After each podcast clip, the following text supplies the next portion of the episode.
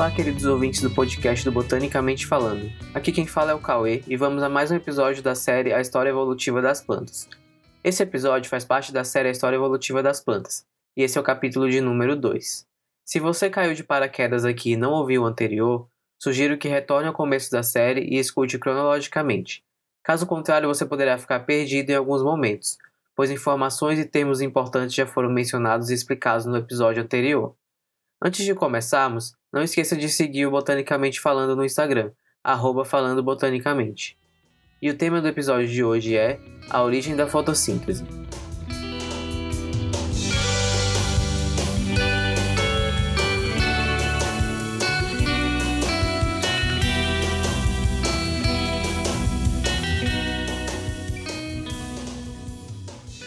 Para falar de origem da fotossíntese, a gente tem que voltar para uma época em que o nosso planeta era completamente diferente de tudo que conhecemos hoje. É, eu sei que nós cientistas sempre falamos isso quando queremos que você imagine o passado da nossa Terra, mas nesse caso era bem diferente mesmo, porque estamos falando da Terra bem no começo da sua formação. Pois é, a origem da fotossíntese é quase tão antiga quanto a origem da vida. Para você ter uma ideia, estima-se que a origem da fotossíntese se deu por volta de 3,4 bilhões de anos atrás sendo que a origem da vida é estimada em 3,7 bilhões de anos atrás. Bilhões e bilhões de anos. Isso é extremamente longe no passado. Temos que voltar tanto assim porque a fotossíntese se originou em bactérias, primeiros seres vivos que temos notícias surgir no nosso planeta. Como a fotossíntese foi parar nas plantas é um evento que vamos entender melhor no próximo episódio. Pois bem, a Terra de 3,4 bilhões de anos atrás era muito quente e a água da superfície evaporava rápido, a atmosfera era composta basicamente por metano, amônia, hidrogênio e vapor d'água. A camada de ozônio, que é a camada da nossa atmosfera que filtra os raios ultravioleta que chegam na Terra, simplesmente não existia. Imagine um lugar incrivelmente desértico, sem sinal de vida, sufocante e que parece que está o tempo inteiro fervendo. Então, foi nesse ambiente que a fotossíntese surgiu. Mas, antes de falarmos mais detalhadamente sobre como surgiu a fotossíntese, temos que entender um pouco sobre esse processo o que é, como acontece e quais são as suas funções, para aí sim destrincharmos a origem de todas as peças desse jogo. A fotossíntese é um processo físico-químico que converte energia luminosa em energia química por reações de óxido-redução. Espera aí, eu explico. O que a fotossíntese faz é captar a energia do Sol, a energia luminosa, e transformar em energia para ser utilizada nos processos biológicos dos seres vivos que fotossintetizam, a energia química. No meio desse processo, algumas reações químicas acontecem, envolvendo alguns elementos, em reações de óxido-redução, ou seja, em que há transferência entre os átomos dos elementos. Mas como isso de fato acontece? Bom, nos organismos fotossintetizantes há um pigmento chamado clorofila, que é responsável por dar a cor verde tão característica desses seres. Esse pigmento se encontra nos tilacoides, que são tipo pacotinhos de membrana do interior dos cloroplastos das cianobactérias. A clorofila é uma molécula que capta os raios solares, na verdade, os fótons que constituem os raios, que dá início ao processo de fotossíntese nos tilacoides. Os elétrons da clorofila então mudam de estado pela entrada dos fótons. Dizemos que eles ficam excitados, pois ficam sobrecarregados de energia. E então eles migram para a cadeia transportadora de elétrons, que é onde ocorrem todas as trocas de elétrons entre os elementos. Os elementos que tanto falo são água e gás carbônico inicialmente, é da quebra das moléculas de água, a doadora de elétrons da reação, que se libera oxigênio para a atmosfera, e não do gás carbônico, como costumamos pensar. E é da reação com a água, gás carbônico e a, e a luz que se forma a glicose, que vai servir de alimento para o ser fototrófico, que é como chamamos um ser que cria seu alimento a partir da luz, pois foto significa luz e trófico significa alimentação, nutrição. Parece complicado, né?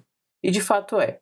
A fotossíntese é uma reação bastante complexa que envolve muitos processos, mas é assim, resumidamente falando, que os seres fotossintetizantes produzem seu próprio alimento, e não precisamos entrar em maiores detalhes por enquanto.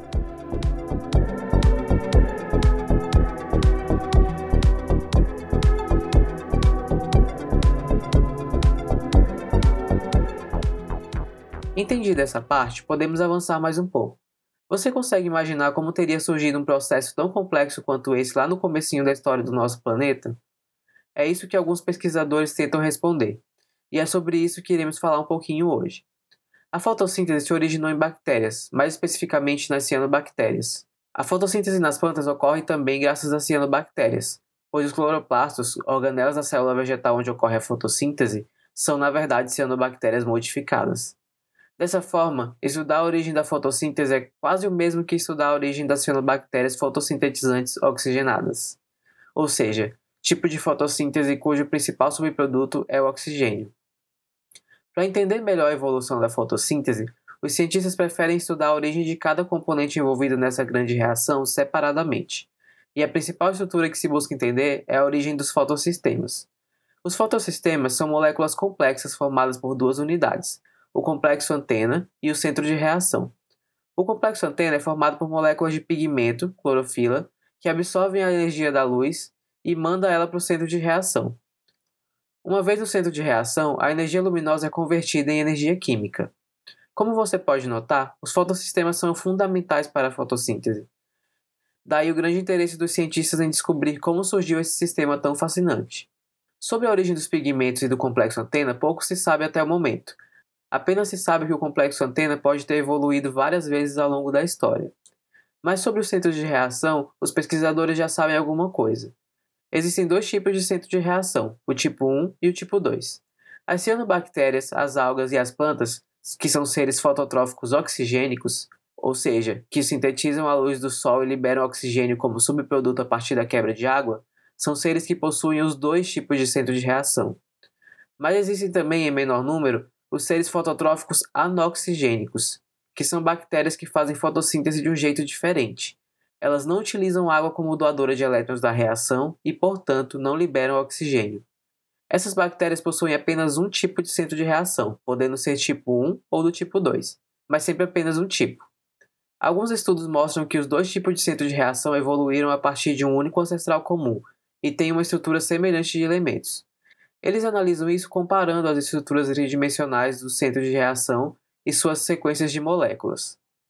Apesar de haver alguma diferença estrutural de um centro de reação para o outro, ambos são quase iguais é proposto que o centro de reação ancestral era um intermediário entre os tipos 1 e o tipo 2.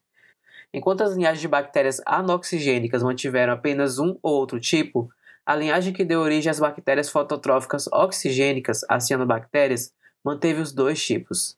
Isso deve ter sido importante para o envolvimento da água no processo e, por consequência, possibilitou a grande liberação de oxigênio para o ambiente. Perceba que nossa vida hoje só é possível graças a esse pequeno grande detalhe na evolução da fotossíntese.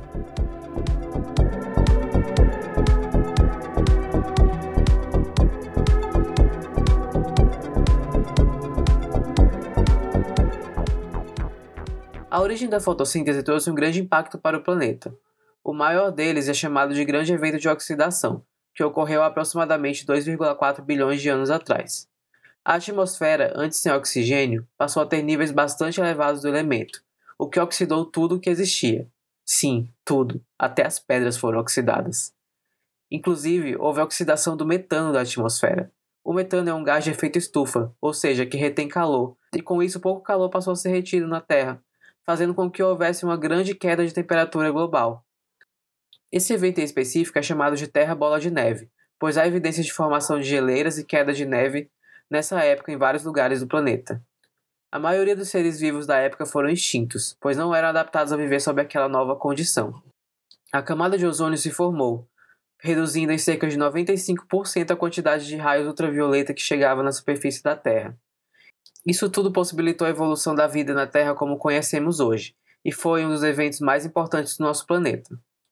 Os organismos fotossintetizantes são a base da cadeia trófica de praticamente todos os ecossistemas do planeta e as algas unicelulares que vivem em corpos d'água são os verdadeiros pulmões do mundo, pois produzem a maior parte do oxigênio que circula na Terra. A fotossíntese foi, sem dúvida, uma das maiores revoluções que esse planeta já viu.